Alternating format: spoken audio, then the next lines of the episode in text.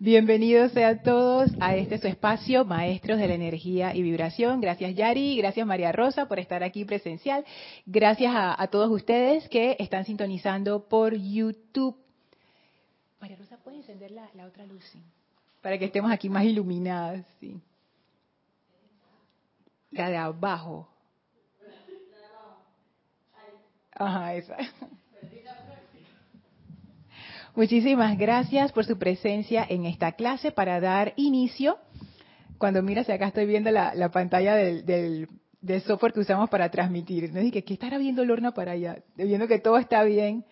Estoy un poco alto. Bueno, si sienten que el audio está un poco alto, me avisan y lo bajo un poquito. Que estaba muy alta. Mm. Ok, creo que ahora, ahora está un poco mejor. Bueno, vamos a conectarnos con la energía de los maestros ascendidos para dar inicio a la clase. Por favor, cierren suavemente sus ojos, relájense, tomen una inspiración profunda, retengan unos segundos y exhalen soltando toda tensión. Inhalen profundamente, retengan unos segundos y exhalen, sintiendo cómo toda esa energía pesada del día sale de ustedes. Respiren profundamente a su propio ritmo, inhalando, exhalando, llenándose con esa paz, con esa energía serena del santo aliento. Y ahora visualicen una llama blanca cristal a sus pies y visualicen cómo toda esa energía pesada que ha salido de ustedes y que todavía permanece en su cuerpo es succionada por esa llama y transmutada en luz.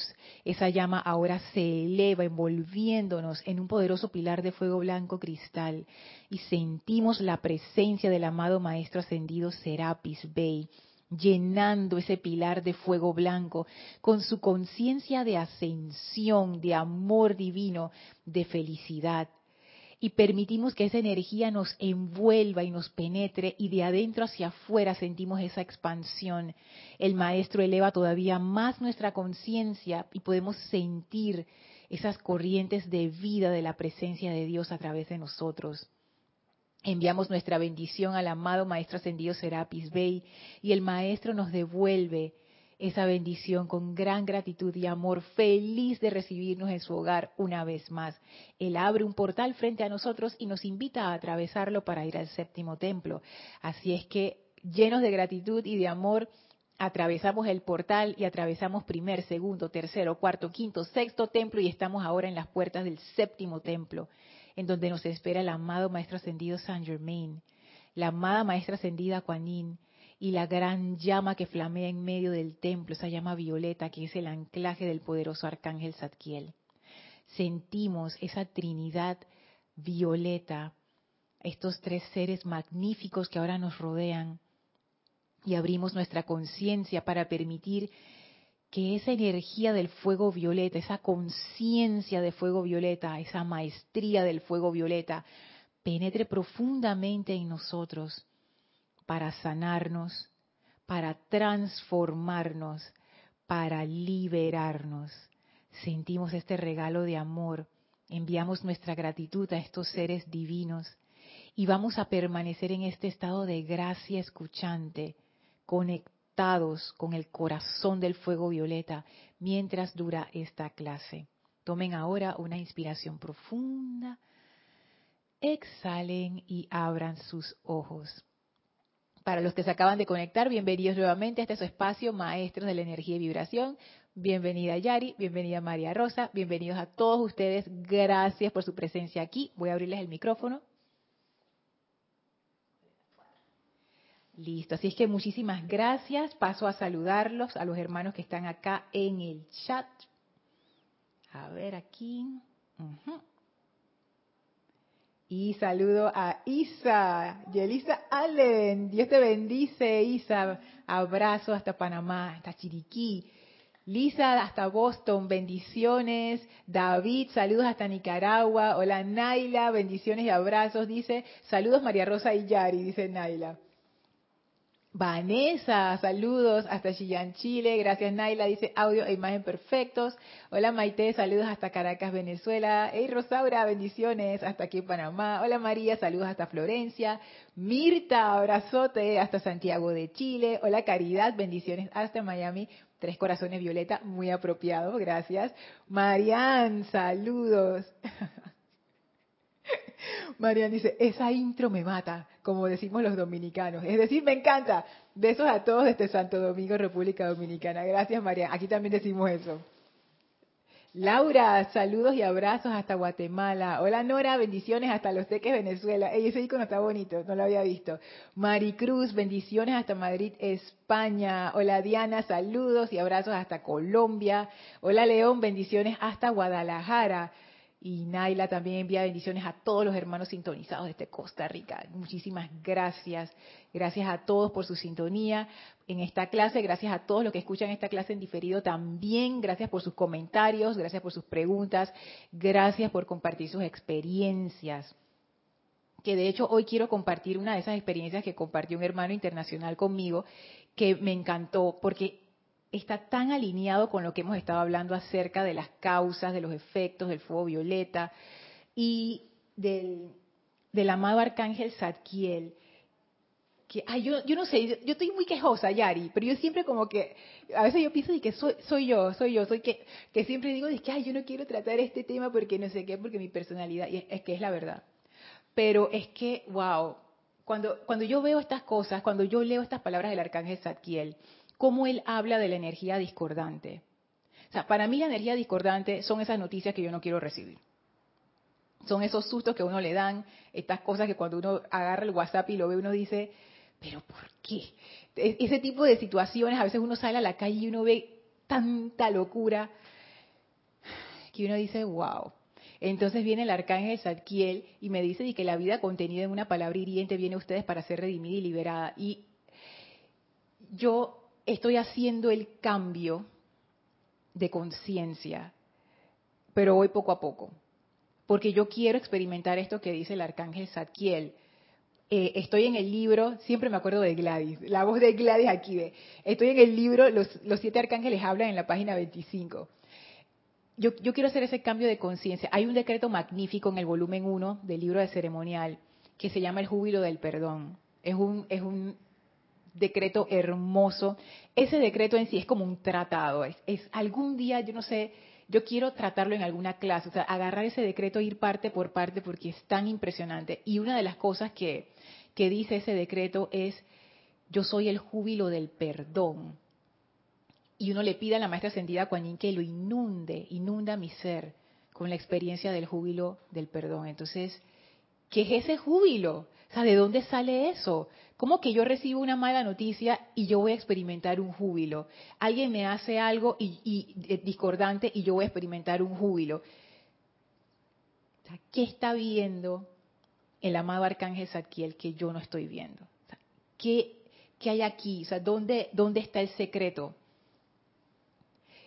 Y una de las claves que él nos da, que ya hemos hablado de eso, pero lo quiero volver a traer porque esto es como como una piscina muy profunda, uno no le ve el fondo, aunque parecen palabras sencillas, son sencillas, pero cuando uno busca aplicarlo en la vida, ahí es donde uno se da cuenta de la profundidad de esto y el cambio de conciencia que entraña para cada uno de nosotros. Él dice, no personalicemos la energía.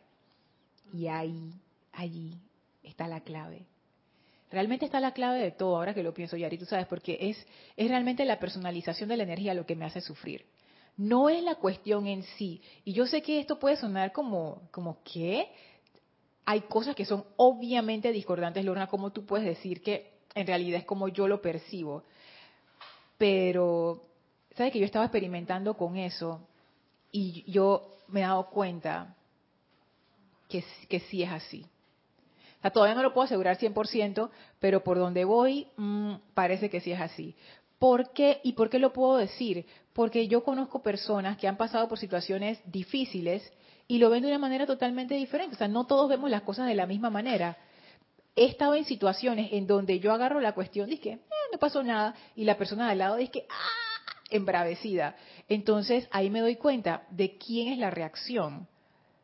La reacción no la hace, no la trae el evento, es uno el que reacciona. ¿Y qué es lo que me hace reaccionar así? ¿Tú, tú querías leer algo, Yari? Por favor. ya estoy. ya aprendí. Es que aquí, en, es que ustedes no lo vieron, pero aquí en Serapis, cada vez que uno va a agarrar un micrófono, pasan estos corrientazos. Entonces las sillas, las puertas. Las sillas, las puertas, los micrófonos. A veces hasta entre nosotros mismos nos vamos a saludar y ¡pácata! nos pasa la corriente. Entonces ya sabemos que hay que tocar la pared para descargar la estática, etcétera. Mira, eso que nos dice, ahora lo comprendo, el, el amado Arcángel Salque nos dice que no personalicemos la energía y que recibamos con júbilo, lo capté con lo que leí en Sendero de Luz. Dice, ese efecto es dirigido de vuelta hacia su creador y la reacción del creador a ese efecto emocional, mental, etérico, físicamente, crea otra causa. Por eso que cuando viene tengo que ser jubilosa para no seguir creando más causa, porque cuando, cuando ese efecto me viene y la califico nuevamente, discordantemente, sigo que él dice aquí, digo aquí dice, es como si tuvieran círculos dentro de los círculos. Por eso que cuando la causa viene, no la personalizamos y tengo que ponerle ese júbilo para irla, de esa manera es que la voy a liberar y no voy a seguir creando, es que no sé ni cómo decirle ese círculo sobre círculo. O sea, como cuando tú vas, se va pegando, que podría poner un ejemplo, cuando se te derrama pintura y tú no sacas eso, algo por ahí. Ah, oh, sí. Y si tú vas poniendo una lata y otra y otra, eso se forma una costra que quién la quita. Por, poner un ejemplo de esa manera. Entonces, ahora comprendo, gracias Padre, porque eso mide las causas y los efectos a veces me, me, me da unas, una, que me revuelve, como dice, pero por eso recibirla con júbilo. Es, es difícil, pero no imposible. Exacto, exacto. ¿Y por qué es difícil? Por, por la percepción de uno mismo. Es, eso es lo que lo hace difícil. O sea, lo difícil no es la situación en sí, aunque pueden haber situaciones bien extremas, pero la mayoría de las situaciones con las que uno lidia todos los días no son extremas. Ponte que el 95% de las situaciones que uno lidia todos los días son realmente son tonterías. Yo puedo decir que son tonterías porque cuando a uno le pasa algo realmente extremo, uno se da cuenta que todas esas son unas tonterías realmente. Hay, hay pocas cosas que realmente ameritan no que lo ameritan, pero que, realmente como que uno puede decir, dije, bueno, se puede hasta justificar una reacción de este tipo. Pero la mayoría de las cosas que uno experimenta, dice ay, me miró mal, ay, que me dijo no sé qué, ay, que me quitaron el... Entonces, claro, cuando uno compara eso, por ejemplo, que alguien te dice que te quedan dos meses antes de salir esta encarnación, o sea, ¿dónde quedan todos esos problemas? En la nada. Y es más, uno daría lo que fuera por seguir teniendo estos problemas en vez de estar en la situación en la que está. Y ahí es donde yo veo, todo depende de cómo uno lo percibe. Y lo que dice, lo que trajo Yari, que está relacionado con la clase de Kira de ayer acerca de esas causas y esos círculos que se forman y regresan, es cierto.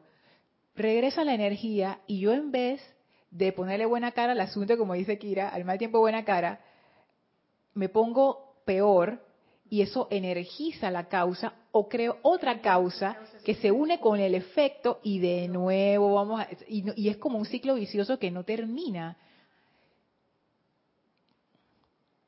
La parte de la no calificación es importante porque es como quien dice al no al no calificar es como si o más bien al no personalizar es como si yo le estuviera quitando poder, es el equivalente de quitarle poder. Porque la personalización realmente lo que es es darle importancia a algo. Eso es lo que es. ¿Y qué es importancia desde el punto de vista de los maestros ascendidos? Es el poder de la atención.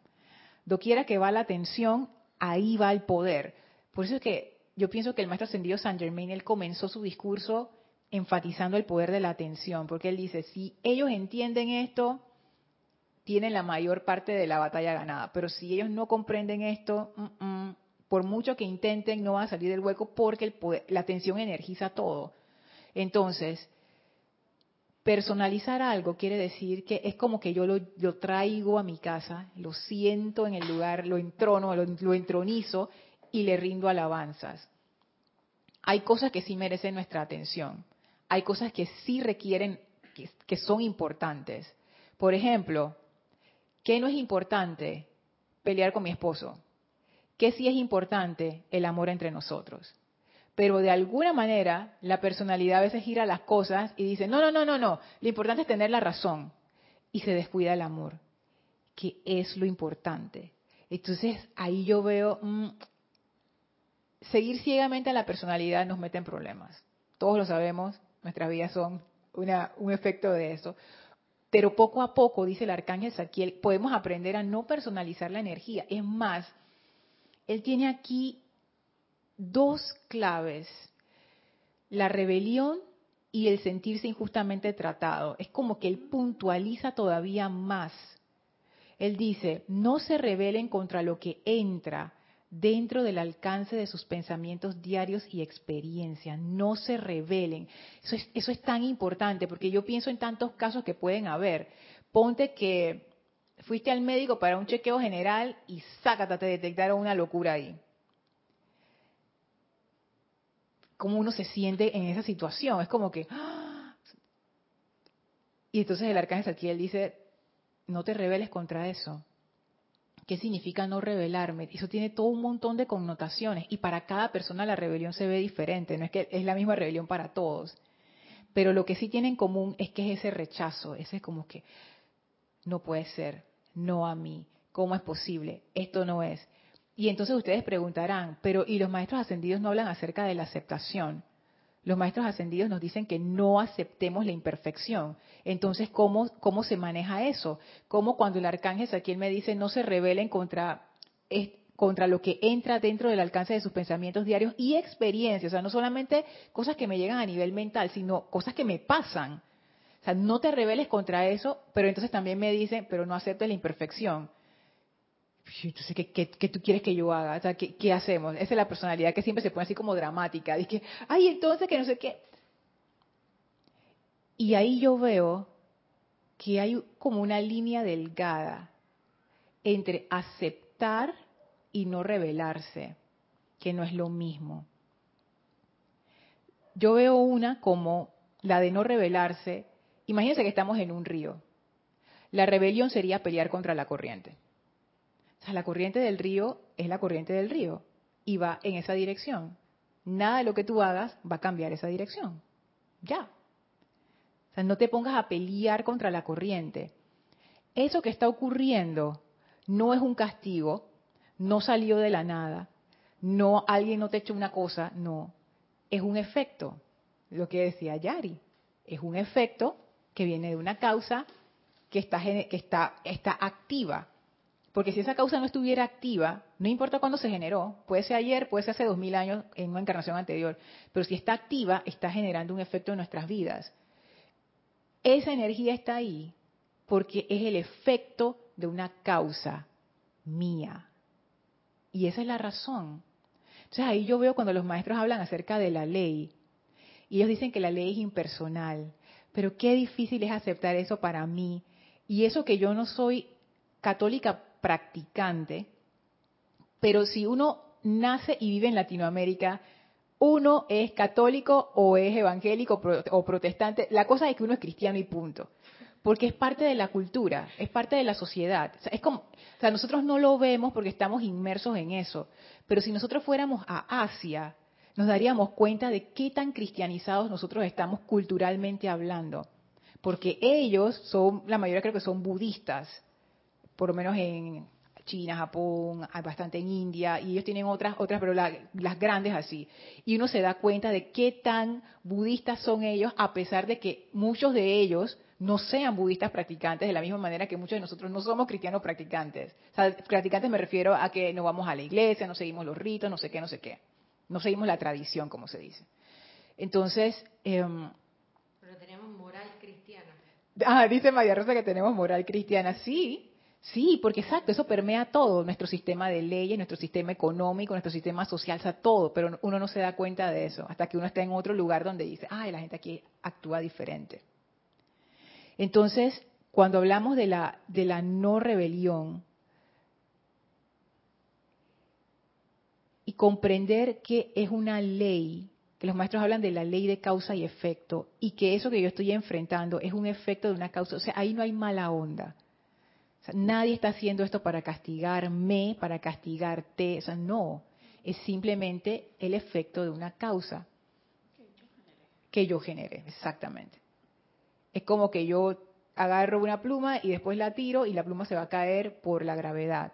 O sea, la gravedad no tiene preferencias por mí, ni por María Rosa, ni por Naila.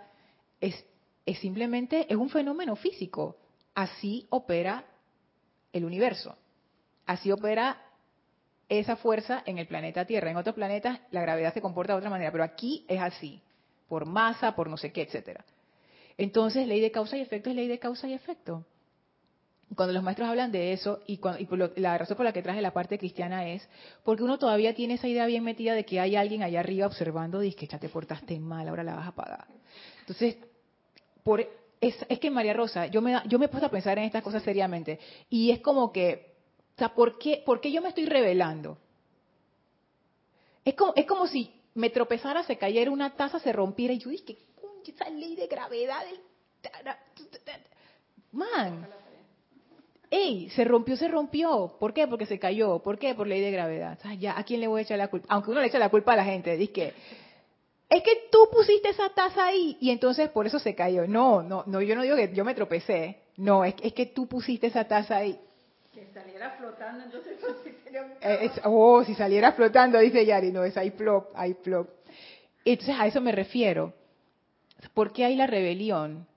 Porque uno se siente injustamente tratado, que es lo siguiente que dice el arcángel Zadkiel. Ni se sientan injustamente tratados si las circunstancias son tales que energía calificada con discordia entra dentro del radio de su aura. Porque yo siento que yo me merezco un mejor trato, porque yo soy una buena persona, porque yo me porto bien, moral cristiana, porque yo estoy haciendo las cosas bien. Por... ¡Ey! ¿Por qué a la gente buena le pasan cosas malas? A todo el mundo le pasan cosas malas, no solo a la gente, buena, a la gente mala también le pasan cosas malas, a todo el mundo le pasan cosas malas. Y a la gente mala también le pasan cosas buenas. Y a la gente buena también le pasan cosas buenas. Porque todo depende de las causas y los efectos. Entonces yo estoy, yo tengo esa expectativa, ¿no? De que, ah, hay alguien allá arriba que debería estar velando por mi bienestar, pero mira, no lo está haciendo en vez de decir, este es el efecto de una causa que yo sembré. Y a veces la causa no es nada espectacular. Siempre tiene que ver, según los maestros ascendidos, con la parte mental y emocional. O sea, eso siempre proviene como de la parte interna. Porque uno pudiera decir, es que, ah, me pasó esto porque eh, comía desordenadamente y nunca, nunca cuidé mi salud por estar haciendo X cosa. Pero eso también es producto de una actitud y las actitudes son pensamientos y sentimientos. Entonces siempre podemos ir como hacia atrás y darnos cuenta que todo nace desde lo interno y se proyecta a lo externo. Y, y, hay veces así que la gente dice, pero ¿por qué me pasa esto a mí? Entonces si uno echa, la, echa el video hacia atrás, uno se da cuenta de que, mira aquí, ay, verdad que yo, yo no debía haber hecho eso, mira acá, ay, cierto, y mira acá, mm, ok, ya, entonces ya uno va como comprendiendo, pero uno no hace ese análisis, uno, uno nada más tiene como el shock y ya. Entonces, pienso que tiene que ver con eso, ¿no? Como que uno tiene una expectativa de que la vida va a ser, entre comillas, buena con uno, cuando en realidad lo único que hay es la ley de causa y efecto. Ahora, esa es la parte de la rebelión, de, la, de, no, de no rebelarse, como la corriente del río. Pero entonces, ¿dónde está la parte de la aceptación? Y aquí yo, veo la diferencia en donde yo acepto esa discordia y la hago parte de mi vida. en, un, en un caso es dejar que la corriente siga su curso. Este es el estado de las cosas actualmente. Vamos a ver cómo resolvemos y cómo salimos de este hueco. Pero no ponerme a pelear con el río, sino voy a favor de la corriente. Por ejemplo, si hay una situación económica o una situación de salud, una situación emocional de relaciones con familia o con lo que sea, aceptar que esa es la situación. En este momento esto es lo que está pasando y ya. ¿Quién tiene la culpa? No, que fue no sé quién, es que yo ¿Qué importa? Es lo que es, en este momento es lo que es. Pero viene alguien y te dice, este es el final, de esta no sales. Ahí viene la parte de la aceptación. una cosa es aceptar la situación que se está dando en este momento presente y decir, es lo que es, es un efecto. Otra cosa es aceptar la sugestión de otra persona que te dice, y de esta no vas a salir. Y ahí sí es, lo siento, tú no tienes poder, yo hago lo que yo quiero hacer. Y ahí es donde uno enfoca su atención hacia lo que uno quiere. Nosotros lo hacemos al revés. Nos rebelamos contra las situaciones, después viene la primera persona que nos tira una sugestión, aceptamos la sugestión y entonces nos acabamos de hundir. Es como que peleamos en contra de la corriente y encima nos llenamos de piedras y nos hundimos más rápido. Y la cuestión es no, no pelees con la corriente, pero decide para dónde quieres ir. Es como si tú tuvieras un barco, está la corriente fluyendo, ok, ¿cómo yo llego a ese punto donde yo quiero llegar? Me monto en mi barco, voy con la corriente, hago un giro más abajo, yo veo la manera, pero ¿para qué voy a ponerme a pelear con el río? Al contrario, uso el río para que me lleve donde yo quiero ir. Ese es el poder de mi atención. Ese es el poder que, nos, dice el maestro ascendido Saint Germain. Lo que tú piensas y sientes, eso traes a la forma. Una de las cosas que yo veo con el fuego violeta es que uno ha de ser, o no, no uno ha de ser, no. Uno se vuelve cuidadoso con sus pensamientos y sentimientos. Eso es algo que yo he podido percibir. Porque uno se da cuenta de esta ley de causa y efecto, cómo opera. Y uno se da cuenta del poder que tiene la atención de uno para atraer circunstancias a la vida. Entonces uno empieza a darse cuenta, mm, yo quizás debo poner atención en lo que yo estoy pensando y sintiendo. Y ojo, que la maestra ascendida Porcia, ella representa esa justicia. Pero yo pienso, es, simplemente una opinión, o sea, no tiene que ser así, pero yo pienso que esa justicia no es la justicia humana que uno, que uno piensa de que el sistema legal, es, es más bien como ese balance y tiene que ver con la ley de causa y efecto, porque todo tiene que ver con ese balance, es como que el efecto es el balance de la causa, como que todo procede de algo, como que eso tiene su orden divino. Y entonces es este aspecto del fuego violeta, en donde uno empieza a comprender la ley, que tiene mucho que ver con el concepto de justicia, la ley de armonía y de amor, uno se empieza a volver más cuidadoso con lo que uno hace, precisamente porque uno empieza a ser obediente a la ley de amor y armonía, alinearse con eso, producir causas que tengan efectos felices y no lo contrario. Dime, María Rosa. ¿Ya no? ¿Ya sí? ¿No?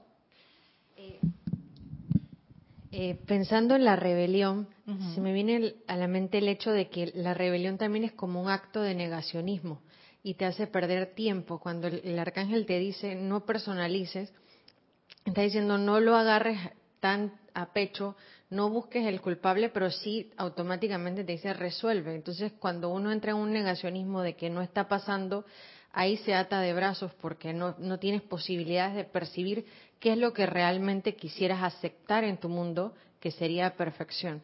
Y hablando del fuego violeta, cuando hay un uso consistente, y digo consistente, constante, que lo he visto, yo siento que es la primera llama que acelera la ley de círculo.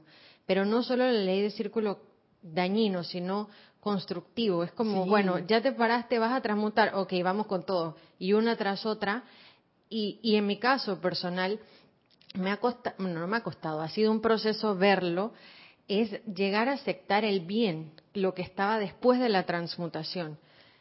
Tuve muchos años buscando las causas a transmutar y luego dije, oye, después de todo, si todo esto se transmutó, ¿cuánto me falta a mí aceptar que realmente se transmutó? Y la aceptación cobró otro sentido, porque entonces sí me daba cuenta que seguía como aceptando eh, algo que ya no era, algo que ya realmente estaba transmutado. Entonces, ahí creo que es donde el maestro te dice, sí, presta la atención a la aceptación, porque ahí vas a construir una causa nueva de algo que ya tú estás asumiendo que se, que se transmutó. Sí, sí, eso es una clave. Es más, yo no recuerdo qué maestro lo dijo, pero decían precisamente eso. Creo que era el maestro ascendido Saint Germain, creo que está en pláticas o en instrucción de un maestro ascendido, donde él decía, una vez que ustedes transmutan algo, no vuelvan la mirada de nuevo, que, ay, voy a ver para ver si se transmutó de verdad. Porque eso es volver a poner la atención allí, no hagan eso. Una vez que algo está transmutado y ustedes sienten que está transmutado y ven el efecto de que está transmutado, se acabó. Cierra esa puerta, vamos adelante, ya no voy a volver a ver hacia atrás porque entonces lo energizamos de nuevo. Y antes de que, de que digas el otro comentario, algo, algo que dijo María Rosa que me gustó mucho. En, en lo primero que dijo, que escoger lo que yo quiero aceptar. Eso es importante. O sea, nosotros vivimos vidas no intencionales. Uno vive a veces como por vivir. Y uno nunca se empieza a preguntar, ¿qué es lo que yo sí quiero aceptar? ¿Y qué cosas yo no quiero aceptar? Yo no digo que cuando uno le pasa situaciones difíciles uno no entre en negación. Eso, eso es normal en nuestro estado de conciencia. Digo, o sea, a nadie le gusta recibir una mala noticia ni un, mal momento. Y sí hay algo de eso. Sin embargo, una vez que uno como que pasa el choque inicial, ese es el momento mágico en donde uno decide para dónde va este barco. Y todos tenemos ese momento. Y, y, esto, es, esto es difícil. Yo todavía estoy tratando de comprender esto. Porque hay algo que, que yo necesito entender, por lo menos yo necesito entender y procesar. Y la personalidad a veces lo hace difícil. Y es que hay fuerzas más grandes que nosotros. Nosotros somos una manifestación limitada de la presencia. Cuando nosotros nos manifestamos a través de un cuerpo, eso es una manifestación de la presencia, pero es una manifestación limitada, obviamente. Hay fuerzas que están por encima de nosotros. ¿Qué fuerza pudiera ser? Por ejemplo, nuestra trama kármica. eso nosotros no lo decidimos. O sea, nosotros venimos inmersos dentro de esa trama, que se, que se interlaza con la trama kármica de todo el planeta Ven, entonces no, no es algo de que yo hago lo que yo quiero. Hay veces, por ejemplo, vamos a hablar del caso de una sanación. Vamos a hablar de un caso de sanación. Vamos a decir, te dan un diagnóstico y tú dices, wow, no me lo esperaba, ok. Y viene el segundo mágico. Y el segundo mágico es lo que decía María Rosa. ¿Qué yo voy a aceptar en este momento? Y más que aceptar, ¿qué yo, ¿para dónde va a ir este barco en este momento? Exacto. Es como escoger, es intención, es la intención de, ok, este barco va en la dirección que yo decida. Pero ahí viene la cuestión, ¿cuál es el barco? El barco soy yo, este cuerpo, mis pensamientos, mis sentimientos. Sin embargo, aunque yo decida una dirección, vamos a decir que yo escojo no hacer caso al diagnóstico que me dice que no hay nada que hacer, sino buscar una ruta nueva de sanación, vamos a decirlo así. Y yo digo, yo escojo esto. Esa es la causa que yo estoy sembrando en ese momento. Pero yo no tengo control total del efecto. Yo no me puedo apegar a, tener esa expectativa del efecto. Yo lo que puedo hacer, que está dentro de mi control, es sembrar la causa. Porque yo no sé, de repente mi trama kármica decía, y tu encarnación termina tal día. Estés sana o estés eh, en una situación de enfermedad, tal día, ese es el día que sales de la encarnación, porque eso fueron lo pactado antes de venir. Yo, yo como pequeña ser humano, yo no tengo control sobre eso. Mi Cristo tiene control sobre eso, mi presencia también. Eso se negocia en otros planos, en el piso de arriba, pero yo no. O sea, yo, estoy aquí viviendo la experiencia por el tiempo que me toca y nadie sabe cuánto tiempo le toca. Entonces, lo que quiero decir es que cuando uno siembra una causa, apegarse al efecto, pienso yo que es un error. Porque nosotros no tenemos control total de los efectos. ¿Por qué? Porque hay muchas fuerzas también, no solo fuerzas de nuestras propias vidas, sino fuerzas que están en, este plano nosotros estamos metidos como en una gran sopa, aquí hay de todo. Entonces, es, tener eso en conciencia, como que esto es, esta es, este es el camino que yo voy a seguir, pase lo que pase. Y ahí está la fuerza de la determinación, que yo no dependo de un efecto para usar mi voluntad, es al revés. Yo decido y yo camino ese camino lo mejor que puedo. Los efectos no son responsabilidad mía, eso cae dentro de la ley. La ley decide cuál es el efecto de esta causa que yo acabo de sembrar. Yo no lo decido. Yo lo único que puedo hacer es sembrar la causa que yo quiero y dejarlo en manos de la ley. Entonces es como una, es como una mezcla extraña, ¿no? Porque al mismo tiempo que es una decisión que uno toma, es como dejar ir, es como dejar ir la situación. Y son las dos al mismo tiempo. Entonces, todas estas cositas yo las pienso cuando estoy leyendo esto del arcángel Sarkiel y de fuego violeta, causas y efectos. Wow. Lo mejor que uno puede hacer es invocar al fuego violeta. Pero yo, pero el fuego violeta sabe cómo actuar. Lo mejor que yo puedo hacer es invocar el fuego violeta en una situación, pero yo no sé cuándo se va a dar la perfección. No me corresponde a mí, a mí me corresponde hacer la invocación. Esa es la decisión que yo tomé. Yo voy a hacer la invocación por esta situación y suelto.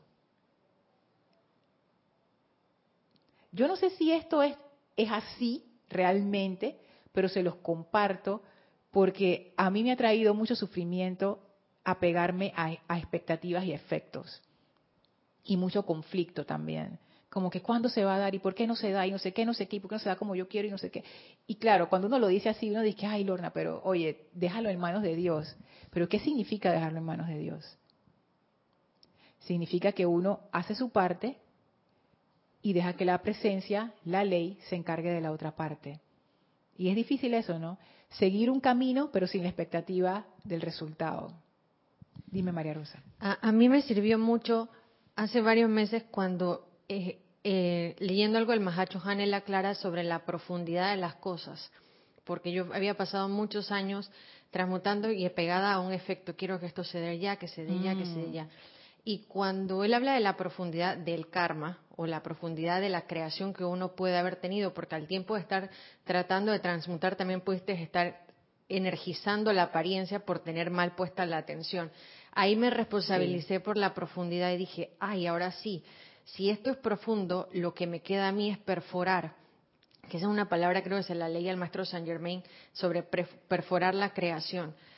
¿Qué sería? Como si yo no me apego al efecto, pero soy consistente y constante en el fuego violeta, puedo perforar realmente mi profundidad o mi creación. Entonces, estoy siendo maestro de la energía y la vibración que estoy emanando, o sea, que estoy creando como causa para que se dé cuándo se deba dar, cómo se deba dar y capaz mejor de lo que yo quisiera que se dé. Porque en mi caso las cosas se dieron mejor que la que yo quería y yo estaba como que, sí, pero así no era que yo lo quería.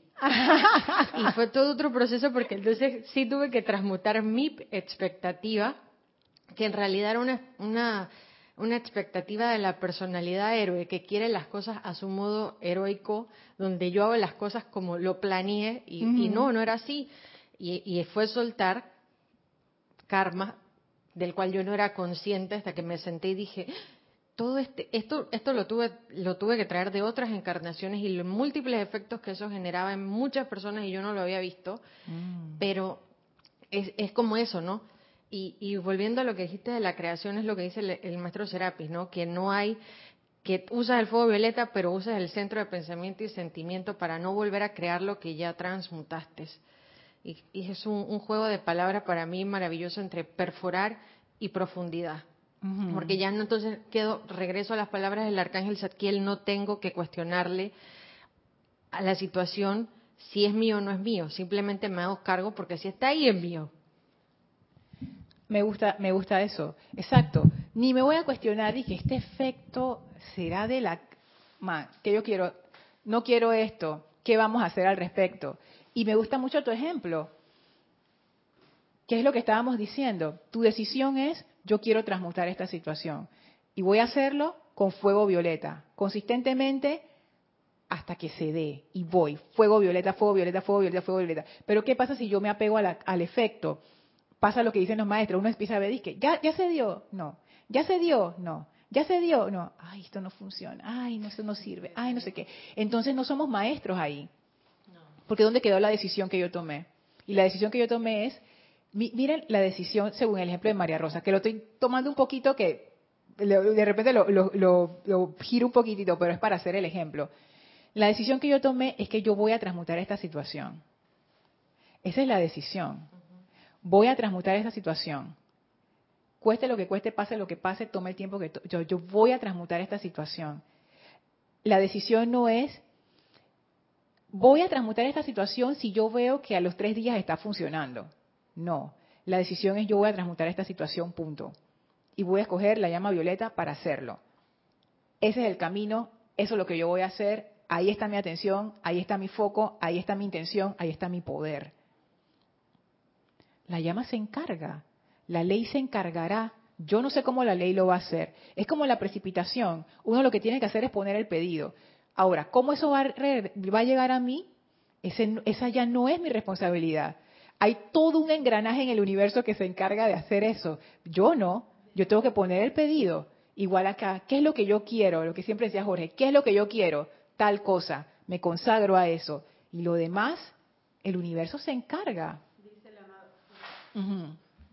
Dice el amado Maestro Ascendido San Germain, déjaselo a la sabiduría de la magna presencia yo soy. Es eso mismo, es eso mismo. Pero nada, lo que decía María Rosa, el héroe de la personalidad.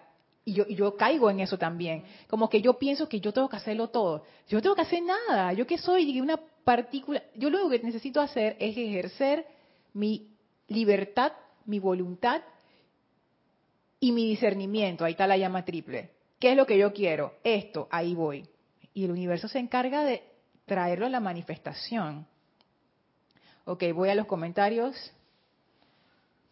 que los había dejado un poco abandonados. Ok, me quedé en Naila. Ángela López, bendiciones Ángela hasta Miami. Hola Raiza, bendiciones hasta Maracay, Venezuela. Abrazos Blanca hasta Bogotá, Colombia. Hola Maciel, saludos y abrazos aquí cerquita en Panamá. Hola Raxa, bendiciones hasta Nicaragua. Hey Yami, saludos. Dice, hoy estoy virtual. Hola Carlos, saludos. Carlos Peña, saludos hasta Panamá Este. Mirta Elena, saludos hasta Jujuy, Argentina. Leti, saludos hasta Estados Unidos. A ver, Vanessa dice, acaba de suceder. Una energía se sentó frente a mí para vomitar ira. En otro caso salía huyendo. Ahora fue la mejor oportunidad para activar el fuego. Y con tu clase doble júbilo, pues no estamos solos. Ese es el momento de la decisión. ¿Qué decisión yo voy a tomar? ¿Qué yo quiero que ocurra en esta situación? Y vamos a sembrar esa causa. ¿Qué es lo que yo quiero en esta situación? Entonces ahí viene la pregunta. Ponte en esa situación de, de ira, Vanessa. ¿Qué es lo que yo quiero? Decirle a la persona, lárgate. ¿Qué es lo que yo quiero? Ponerme a pelear con la persona. No, ¿qué es lo que uno quiere? Que esa energía de ira se disuelva. ¿O qué es lo que uno quiere? Que esa persona se sienta confortada. ¿O qué es lo que uno quiere? Que surja el amor. ¿Qué es lo que uno quiere? Que se ilumine la situación. Lo que sea que uno quiera, ahí, ¿qué causa tengo que sembrar? Y ahí pongo mi energía. Y todo cambia. Cambia del efecto y de la personalización de la energía, ahora vienen a molestarme a mí a esta hora, no sé qué, cuando yo estoy ocupada, cambia a la causa. ¿Qué es lo que yo quiero que pase en esta situación? ¿Qué es lo que yo quiero que ocurra en esta situación? ¿Cómo yo quiero que se solucione esta situación? Pero balanceado, como decía Yari, con la sabiduría de la presencia. Vamos a decir que es iluminación para que la persona entienda que no hay razón para ponerse así. Hago mi invocación, magna presencia yo soy, ilumina esta situación. Y mi atención, mientras la persona está hablando, está en esa iluminación. Yo me convierto en el puente de esa iluminación. Es más, puedo hasta visualizar esa iluminación viniendo a través de la persona, a través de mí, a través de nuestras presencias. Yo soy el arcángel Jofiel, lo que ustedes quieran. ahí está mi atención. Mi atención no está de que, ay, ¿cuándo se va ahí esta persona? ven la cuestión, porque al uno tomar una decisión, uno enfoca su energía la energía cuando no tiene un punto de enfoque es como que se como que se derrama así, se riega, entonces uno no, como que uno le tiene que dar un patrón a la energía, una dirección. La energía espera ser comandada. Necesita ser comandada, porque si no la energía queda ahí como que y cuando viene un patrón subconsciente, la energía sigue ese patrón. Entonces no es de que, ah, pero si yo no hago nada, no pasa nada. No. Nosotros tenemos montones de patrones subconscientes que juegan en nuestra contra. Para que la energía siga uno de esos, mejor yo le pongo un patrón consciente y le digo, no, no, no, vámonos por aquí, vámonos por aquí y esto trae esto a la forma. Norma, saludos hasta Estados Unidos. Gracias a ti por estar aquí. Marian dice, así es Lorna, muchos han dejado a Dios, muchos han dejado al Dios vigilante que castiga. Por ese estado, por el estado vigilante que castiga, que debe defendernos, ser buenos con nosotros y echarnos la culpa. Es que sí, eso corre bien profundo, esa idea del Dios castigador y el Dios premiador. Que si me pasa algo es porque Dios lo quiso así. Y es realmente es la ley, es, son causas y efectos. Y yo sé que me meto por terreno peligroso si digo esto, pero hay efectos que uno recibe que quizás no son causas directamente generadas por uno, pero al ser uno parte, te tocan también. Por ejemplo, si tú eres parte de una familia, kármicamente tú estás unida a ese grupo de personas. Ay, pero hace 20 años que yo no hablo con mi familia. Eres parte de la familia. Conciencia masiva. Sí, conciencia masiva, exacto. Soy dentro, vivo en un país el destino de ese país también tiene que ver conmigo. O sea, lo que sea que pase a nivel del país, y eso lo sabemos todos, pasa a nivel individual también. A unos más que a otros, pero todos estamos ligados por eso. Incluso aquí, en un grupo espiritual, que esta es una relación, pero es una relación consciente. O sea, no es, bueno, uno pudiera decir que es hasta kármica, eh, pero, pero lo que me refiero es que uno puede escoger irse, o sea, no es como la familia de que, de que ya tú no vas a ser mi mamá, o sea, digo, ni modo, ahí te quedaste, o sea, es así, pero de un grupo uno puede escoger partir, incluso a nivel grupal, si el grupo toma una decisión y yo no estoy de acuerdo con esa decisión, yo igual soy parte del efecto de esa decisión, por eso soy parte del grupo. Entonces hay cosas que son así, no es que todo lo hizo uno, sino que nosotros compartimos muchas cosas porque somos seres grupales y vivimos en grupos, en diferentes grupos, diferentes círculos. Así es que, sí. Hola Alonso, saludos hasta Manizales, Colombia. Yami dice, bendiciones Lorna, a veces escucho a las personas al enemigo.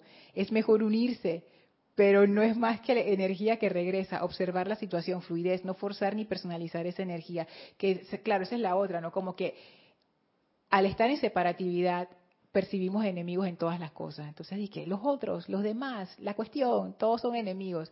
Y eso tiene que ver con la rebelión, con, con no dejar que la cuestión fluya. Si ya el desastre está, es lo que es, es lo que es. Por ejemplo, ahora mismo, siento yo, esto es una opinión también, no es que sea que la verdad, pero siento yo que en este momento estamos experimentando el retorno de un círculo que hace rato que venía. Y esta vez nos pegó a todos en la humanidad. No es que, ay, los países subdesarrollados la pasaron mal, pero los desarrollados no. No, todo el mundo la pasó mal. Y empezó a llegar, llegó la pandemia. Después de que ya vamos a salir de la pandemia, empezó la guerra, ay, ya la vida, la subida de los precios, que no sé qué, y fue, es una detrás de la otra, detrás de la otra, y estamos experimentando un ciclo eh, eso es uno de esos círculos, está retornando el efecto. ¿Qué vamos a hacer con eso? Y hasta que me da cosa, porque esto es a nivel mundial, a nivel mundial, ¿cómo, ¿cómo vamos nosotros a reaccionar como humanidad? Hay una parte de la humanidad que dice, necesitamos una nueva forma de hacer las cosas, no podemos seguir haciendo lo que estamos haciendo.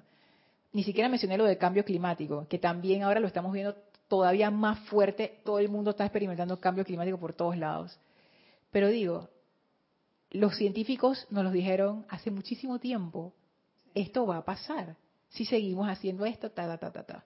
Y ahora que está pasando, todo el mundo dice, no, ey. Entonces,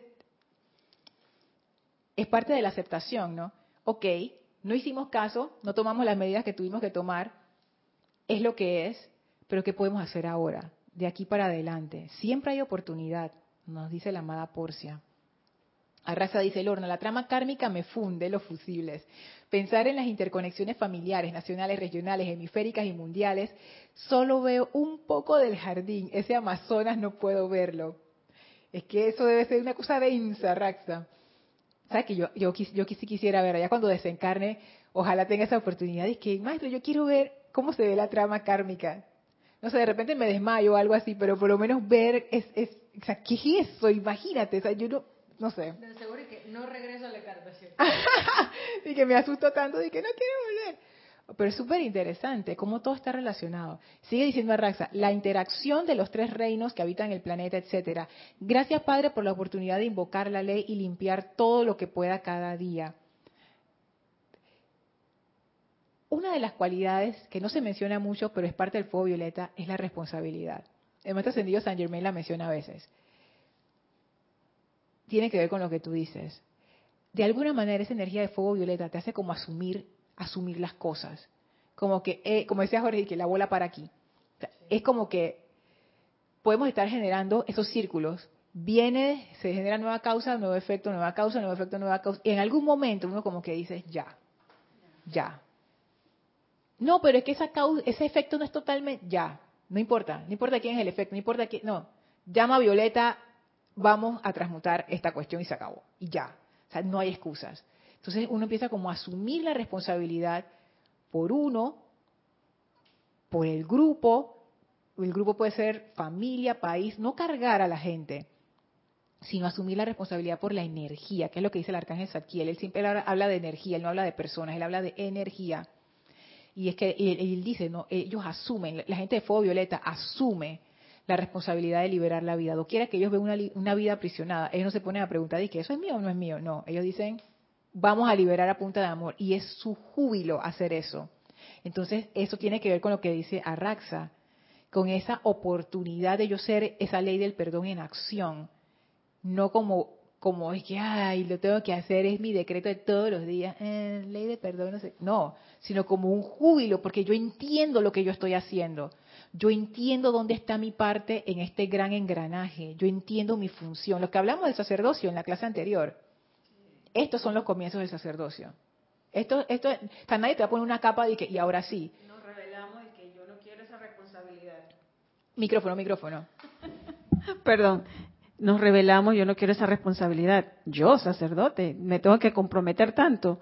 Pero el sacerdocio es como, creo que dice el amado arcángel eh, Gabriel, que la religión es cuestión de hora a hora, minuto a minuto, segundo a segundo.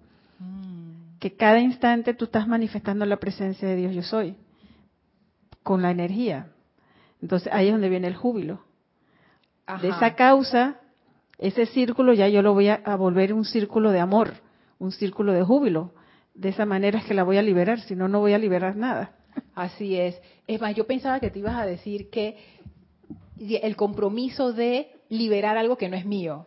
Y Yari dio el ejemplo del compromiso de asumir ser un sacerdocio. Pero al final las dos cosas están relacionadas.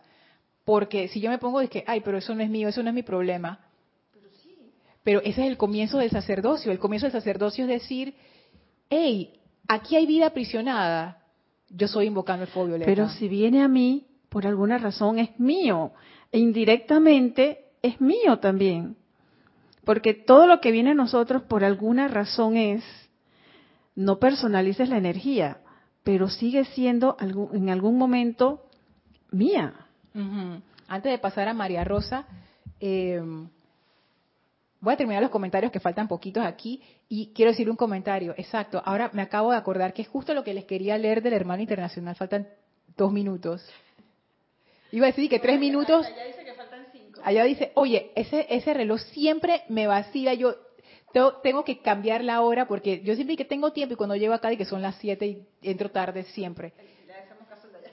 Al de allá. Iba a decir que, que quedan tres minutos y después el reloj cambió y que ahora quedan dos minutos. No, pero lo que quería decir eh, con, con, eso que tú mencionabas, ¿se fue la onda? A ver. Del hermano internacional. Ajá, quería mencionar algo del hermano internacional. Ah, ya me acordé, gracias María Rosa. Es, la energía regresa a mí para ser redimida porque yo genere la causa. Pero también puede regresar a mí. Porque yo puedo. Porque yo puedo dar la ayuda. Y, una, Exacto. una cosa importante también con eso de personalizar, uno se queda en la palabra como de si es mío o no es mío en el juego este de si acepto o no acepto, niego o no niego, pero personalizar también puede ser quedarse con el paquete y eso uno no lo ve como causa invisible. Estoy viendo la discordia, si yo no respondo eh, proactivamente a transmutar, eso quedó en mi mundo y en mi conciencia. Si yo me siento a ver el noticiero o a escuchar el drama de otra persona y pensé que era inofensivo, ahí personalicé, lo guardé y después, 15 días después digo, ¿y este problema dónde salió? fue una personalización completa porque no hice uso de mi derecho de manifestar perfección. Puede ser, es que depende del grado de aceptación. Hay veces que uno ve locuras y uno no las acepta, simplemente dice que, ay, las olvida y no hay problema. Hay veces que uno ve locuras y las acepta, y ese es el problema. Cuando tú, las, tú las metiste en tu casa, las, las cobijaste y entonces, ¿de dónde tú saliste? Pues si tú me traíste, que haya la vida. Así que sí, pero eso es interesante. ¿Por qué, ¿Por qué la energía viene a ti? Porque tú la puedes liberar porque tú puedes prestar esa ayuda. Yo, yo lo que sí creo es que a nosotros no llega nada que nosotros no podamos aportar. Si es demasiado grande para nosotros, no va a llegar a nosotros. Pero si es algo lo que nosotros podemos ayudar, eso sí puede llegar a nosotros. Mira qué panorama abre eso, Yari. Wow, gracias por eso. O sea, no solamente la energía que yo necesito redimir, sino la energía a la que yo puedo ayudar. Ahí está mi oportunidad, otra cualidad de fuego violeta, oportunidad y uno dice, yo quiero ser un sacerdote violeta, ahí está la oportunidad, pues. Ahí está la oportunidad. O sea, nadie te va a decir que tú eres sacerdote. Uno se convierte en sacerdote o en sacerdotisa por las acciones que hace. Esto es con base en acción. Esto no es de que yo me leí un libro y ahora sí, tú sabes, dices, todos los días hago un ceremonial de fuego violeta. El arcángel Saquiel lo dice, los sacerdotes de, de la orden de Saquiel son gente de amor. Ese es el, ese es el, él dice, este es el sacerdocio, el amor. ¿Dónde está el amor en mi vida? ¿Dónde está? Si hay una vida, yo estoy manifestando mi vida y no hay ese amor, ni siquiera hay suficiente amor para redimir a nadie, para ayudar a nadie. Estoy bien lejos, pero lejos, lejos, lejos de eso. Voy a terminar acá los comentarios. Eh, comentario de Raxa, Lorna, con eso que el universo se encarga, desde la digestión ya hay funcionamiento autónomo. Ahora usando la ley, qué bendición poder invocarla. Ey, esto es súper buen ejemplo, exacto. Cuando yo me como algo, yo tengo que estar pensando, que ahora qué jugo gástrico con los aminoácidos, no sé qué, para las moléculas y la química orgánica y nada eso. Esto, más tú te encargas y es feliz ahí haciendo su digestión. Entonces, es como eso, ¿no? Yo no tengo que hacer ningún esfuerzo para ver. Yo veo ya. Escuchar también moverme también. O sea, son, cosas autónomas que ya una vez que uno los aprendió de niño, ya eso queda para el resto de la encarnación. Entonces, claro, ahí no nos, no nos, eh, no nos alteramos de que, ¿y cómo yo voy a hacer para respirar la próxima vez se, se me olvida? No. Y si, y si no me acuerdo cómo digerir, hey, el elemental de tu cuerpo está a otro nivel de pro. Yo me encargo de eso, ni te preocupes. Pero ¿cuál es, sí es mi decisión? Lo que yo como. Y si yo sé que algo me hace daño, esa es mi decisión. igual el estómago lo va a digerir como sea que lo va a digerir, pero es la decisión que yo tomo. ¿Me hago daño o no? Pero uno no piensa que uno se va a hacer daño. ¿Qué es lo que uno piensa? La satisfacción de la gratificación. ¡Qué rico! ¡Qué rico! Y después uno está ahí que ¡ay! Unos segundos en el paladar. Unos segundos en el paladar. Yo he sido culpable de eso, no, no crean que no. Pero es eso, ¿no? Y después uno dice, ¡ah! Causa y efecto. Causa y efecto. Hola Juan, Juan Rafael, saludos y bendiciones. Ángel Vélez, bendiciones hasta Ecuador. Dice, ¿cómo puedo canalizar mis energías a través de la atención? Ahí donde tú pones la atención, ahí, por ahí va tu energía. Es como si fuera un tubo. La atención es el tubo y la energía fluye a través de ese tubo. Marian dice, el jueves pasado cuando hablamos de las palabras del arcángel Saquiel, qué difícil fue cuando recibí palabras feas y comportamientos, decirle que sacará el victimismo y responsabilizarme de eso. Así es. Por eso que digo, esto requiere un cambio de conciencia muy, muy profundo. Es una transformación, realmente, rayo violeta, transmutación, transformación. este es un rayo de transformación. O sea, no hay forma de entrar al fuego violeta y quedarse y que igualito es, un proceso. Somos de orugas a mariposas. Orugas a mariposas. Y bueno, ya se me pasó el tiempo bastante, así es que no voy a leer lo del hermano, lo voy a leer en la clase que sigue y van a ver cómo todo eso está amarrado de esa, de cómo, cómo uno recibe las oportunidades, o sea, no, no cómo uno las recibe, sino cómo se dan las oportunidades en la vida de uno, y a veces uno no se da cuenta de que son esas oportunidades. Y, y ese es un ejemplo súper bueno, súper, súper bueno. ¿Algo más, chicas?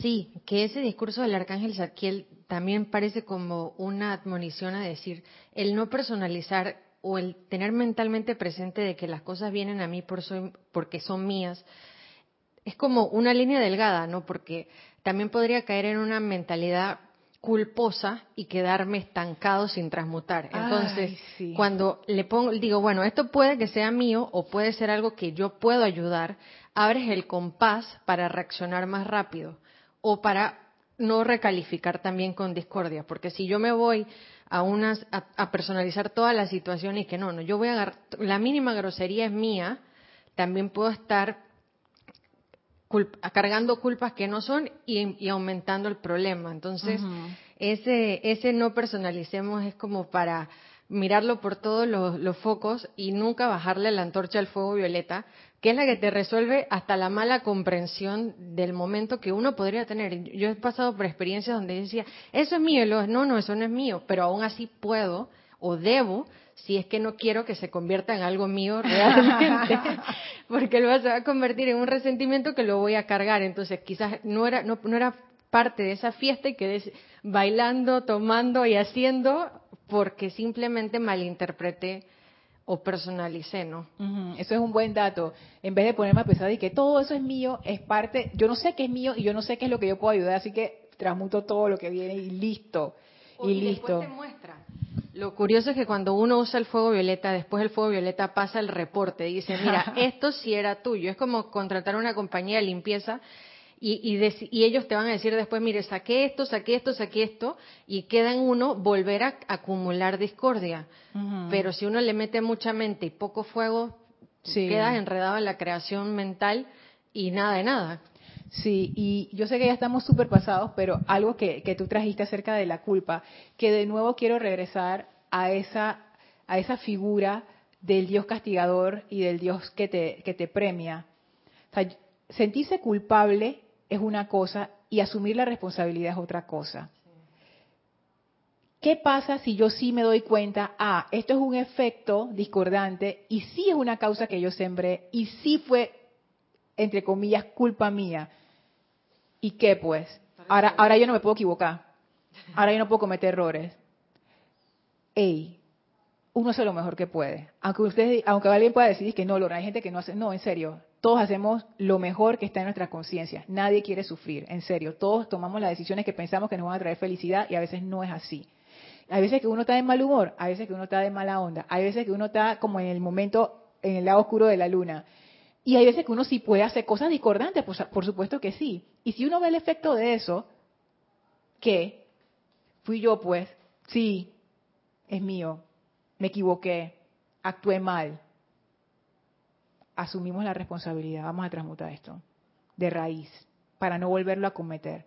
Pero digo, poner sentirme culpable, dije, ay, pero mira lo que hice, no sé, eso le da más importancia y enreda, como dice María Rosa, el problema.